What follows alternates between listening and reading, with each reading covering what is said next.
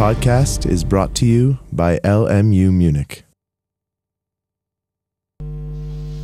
Herzlich willkommen zum ersten Vorlesungstermin MMI 2. Das ist die Fortsetzungsvorlesung zur Mensch-Maschine-Interaktion 1, die Sie, nehme ich an, alle im äh, Bachelorstudium gehört haben.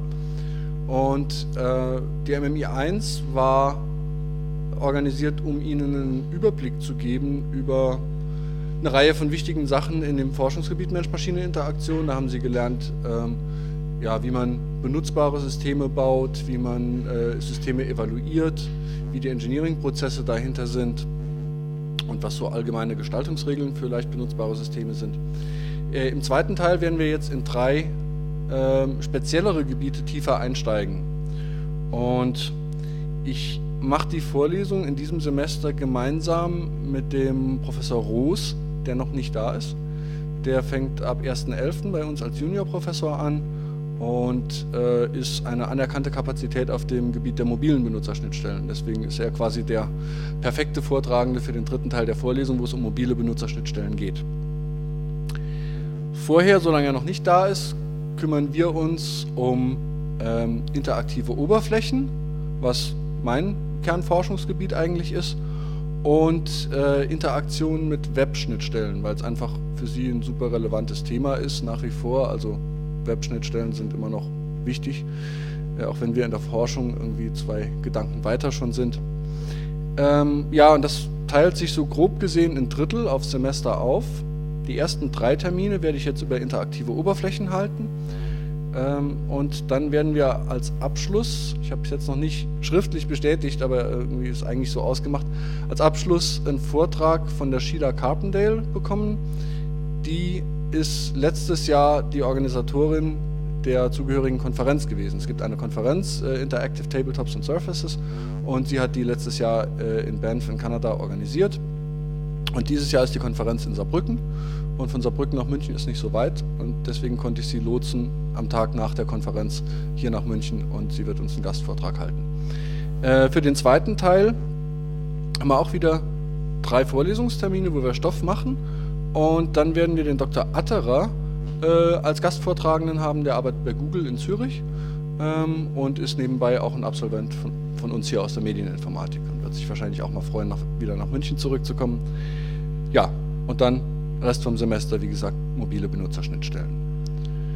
Äh, so viel zum Inhalt der Vorlesung.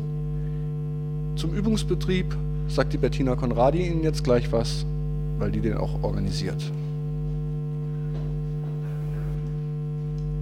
So, ihr seht schon, es soll keine Drohung sein. Ähm, es wird keinen Frontalunterricht in der Übung geben. Übung, ihr sollt es einüben. Ähm, deswegen ist es so gedacht, dass ihr euch gut vorbereitet. Die Übungsblätter werden immer am Mittwoch, also heute, es steht schon online, die wird es immer Mittwoch geben. Und die Übungen sind ja ein bisschen zeitversetzt. Also die gibt es Montag, Dienstag. Das heißt, bereitet euch gut vor. Es hat ein bisschen mit Eigenstudium zu tun, Literatur anschauen, ein Konzept entwickeln, das ihr dann in der Übung vorstellen werdet. Also es soll interaktiver werden, nicht so nur, dass ihr euch anhört, was es auf dem nächsten Übungsblatt zu tun gibt, sondern dass ihr eure Konzepte vorstellt und mit euren Kommilitonen diskutieren könnt. Ähm, genau. Der Zeitplan, den seht ihr noch deutlich auf den Folien, das soll nur zeigen, dass eben immer viel Zeit ist zwischen dem, zwischen dem Vorlesungstermin und wann das Übungsblatt erscheint und wann die eigentlichen Übungen sind. Und was ihr auch seht an dem Zeitplan ist, dass das erste Thema Interactive Surfaces, das ist ziemlich dicht gedrängt. Wir haben hier Gastvortrag von der Sheila Carpendale und der würden wir gern schon ein paar interessante Konzepte von euch präsentieren. Also das ist auch für euch die Gelegenheit. Ihr arbeitet euch jetzt ein Konzept und ihr habt dann eine wirklich eine Koryphäe auf dem Gebiet, die euch da Feedback gibt dazu. Deswegen ist es jetzt ein bisschen dicht gedrängt am Anfang und wir versuchen es im, im Webteil dann wieder ein bisschen langsamer angehen zu lassen, um das auszugleichen. Wie ist das Ganze organisiert? Also ihr könnt entweder einzeln arbeiten oder viele Aufgaben in Gruppen abgeben. Deswegen überlegt euch schon mal, mit wem wollt ihr in der Gruppe zusammen sein. Drei Leute pro Gruppe maximal. Und am besten ist es dann auch, wenn ihr zusammen in eine Übung geht, weil ihr das ja dann präsentieren sollt, eure Konzepte in der Übung.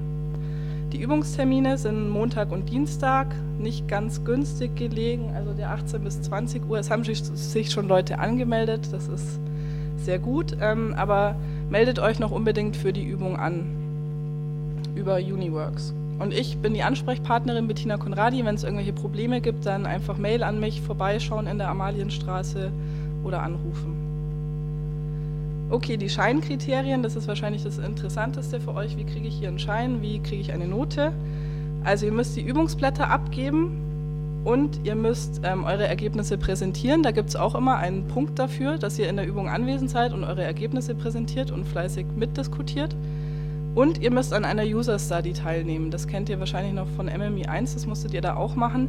Es gibt im, im Forum gibt's da ein extra Unterforum für Nutzerstudien. Also schaut mal rein, da ist ganz aktuell Fokusgruppen, Diskussionen drin zum Beispiel. Okay, wie wird das Ganze dann bewertet? Also ihr kriegt, ihr könnt euch das erste Übungsblatt mal anschauen. Da gibt es eine Aufgabe, wo ihr eine Zusammenfassung schreiben sollt über den aktuellen Forschungsstand. Wenn ihr heute gut aufpasst, müsste das ein Kinderspiel sein für euch. Und da gibt es dann unterschiedliche Kriterien, wie wir das bewerten. Also ist, ist das Format okay, habt ihr die Quellen richtig eingebunden und so weiter. Und diese Kriterien bewerten wir jeweils von 1 bis 3 Punkten. Darüber bilden wir dann quasi ähm, ähm, den, den, Mittelwert rechnen wir aus und das ist dann quasi, kriegt ihr ein, zwei oder drei Punkte und jeweils noch einen Punkt, wenn ihr anwesend seid für die Präsentation.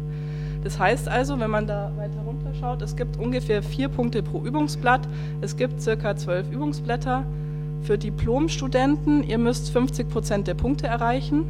Und für einen Master bedeutet es, ab 50 Prozent habt ihr bestanden und alles drüber, da legen wir am Ende dann ein Notenschema fest um so die Note auszurechnen. Aber das kennt ihr auch in Klausurennotenschemata, legt man nicht am Anfang fest, sondern man schaut ungefähr, wie die Verteilung ist.